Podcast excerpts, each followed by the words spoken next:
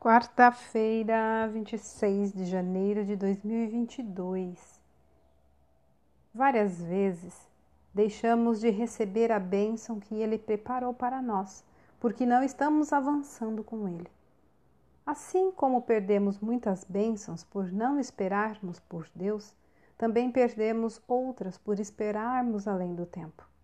Há ocasiões em que a nossa força se revela em permanecermos quietos mas há também ocasiões em que devemos avançar com passo firme. Deus está esperando para derramar ricas bênçãos sobre nós. Avancemos confiantes e tomemos o que é nosso.